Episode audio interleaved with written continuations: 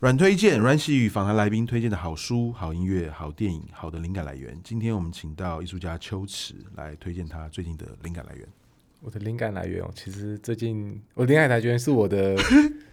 工作坊参与者。好，好，OK，所以我只能推荐自己的东西啊。好，可以，可以，可以。因为我最近把我的射线的东西做成一个射线盆栽，那它是一个比较小型的桌上装置，然后我用它去开了 workshop，之后也会继续开。那来的观众其实他们玩的很开心，这是给我一个很大的成就感。他们玩的开心的原因其实很简单，因为这个射线盆栽有很多的零件，